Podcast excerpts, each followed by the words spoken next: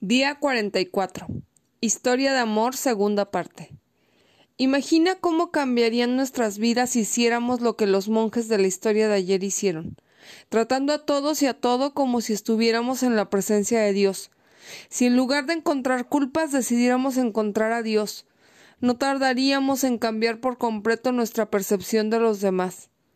Si tratáramos a todos en nuestras vidas con tanto respeto y reverencia como trataríamos a Dios, no pasaría mucho tiempo antes de que sintiéramos la presencia de Dios en todas partes y en todos lados y en todo.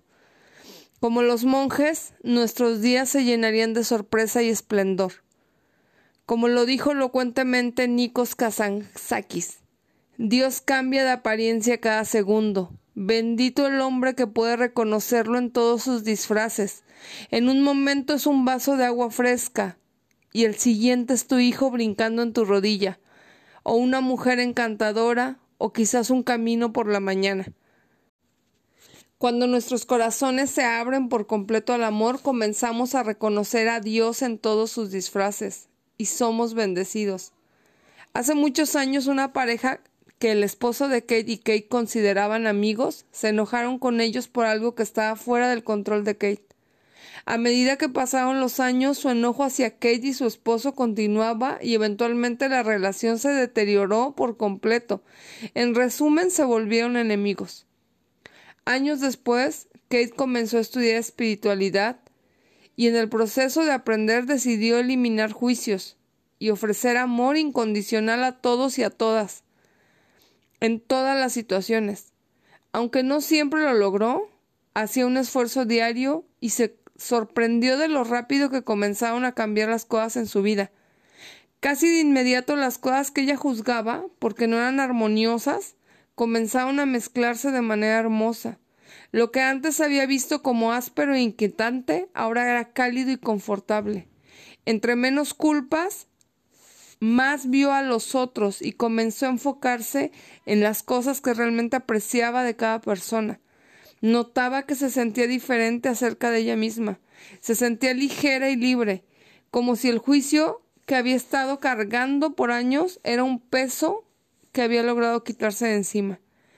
Claro, muchas veces se tropezó, con frecuencia se daba cuenta que de nuevo estaba metida profundamente en los juicios pero la tendencia de su mente estaba definitivamente cambiando.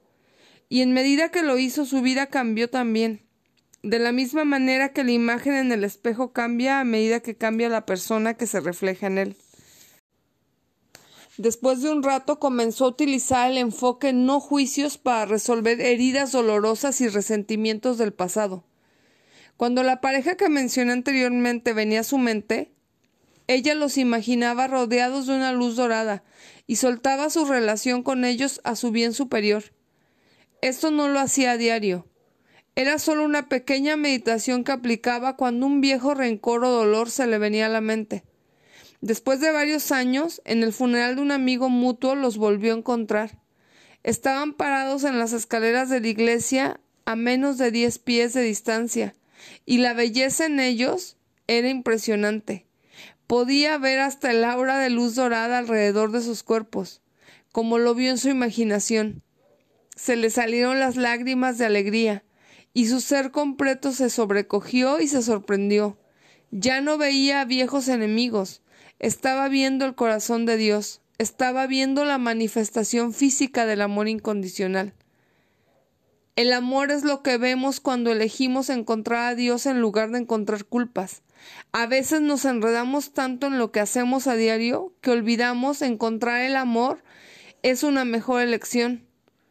Pero como los monjes, siempre somos libres de escoger de nuevo. Todo depende de nosotros. Podemos elegir el entendimiento en lugar del rencor, la alegría en lugar de la tristeza y el amor en lugar del odio. Y en la medida que lo hagamos, nuestras vidas cambiarán de la misma manera. Cuando le pidieron que definiera el amor a la escritora Gertrude Stein, ella respondió: El amor es un concepto tan sencillo y completo. El amor es la suma y la substancia del universo, de todo lo que está hecho. Es el poder que nos impulsa, la luz que brilla en nosotros, el pegamento que nos une. El amor no es algo, El amor no es lo que hacemos o sentimos. El amor es lo que por naturaleza propia nosotros somos. El aceptar a Dios como amor infinito nos permite sentirnos dignos y merecedores de lo mejor que puede ofrecerte la vida. Podemos vivir de manera abundante porque nos sentimos merecedores de vivir así. Cuando expandimos nuestra conciencia del amor, comenzamos a reconocer las posibilidades infinitas alrededor de nosotros. Nuestra percepción de la vida cambia y nos sentimos infinitamente libres. Ya no nos sentimos atados a nuestras viejas limitaciones. El amor borra las barreras hacia lo bueno, removiendo todo matiz de no merecimiento y eliminando las creencias que anteriormente nos ataban. El amor abre las puertas a nuestro bien. Cada aspecto de nuestra vida mejora. Cuando hacemos las cosas con amor nos sentimos naturalmente relajados, libres de tensión y libres de estrés. No tenemos que, no tenemos que cuidarnos las espaldas. El amor sembrado nos premiará con el amor cosechado. Y sabiendo eso comenzamos a esperar lo bueno. Y así es. Fluye hacia nosotros. Se disuelven los miedos y las preocupaciones. Nos sentimos benditos y en paz y en armonía con el universo. Nuestras vidas se vuelven alegres y saludamos cada día con anticipación y agradecimiento. Adicionalmente, la ciencia está de acuerdo ahora con lo que los filósofos siempre han dicho. Todos somos uno. Esto, por supuesto, significa que cuando ofrecemos amor puro a los demás, sin juicios, no solo cambiamos nuestras vidas para ser mejores, cambiamos al mundo entero.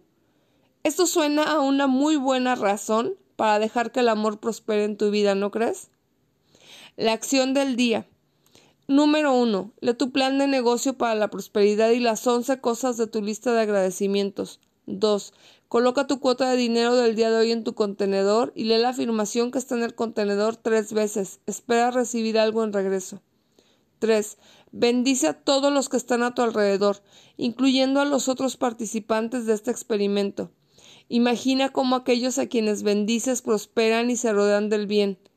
Entonces bendícete a ti mismo e imagina lo mismo. Puedes continuar bendiciendo a la persona o personas en tu lista de bendiciones. El pensamiento del día. Encontrarás a medida que mires hacia atrás que los momentos sobresalientes, los momentos cuando en realidad viviste, son los momentos cuando has hecho las cosas con el espíritu del amor. Henry Drummond. La afirmación del día. El amor me hace prosperar.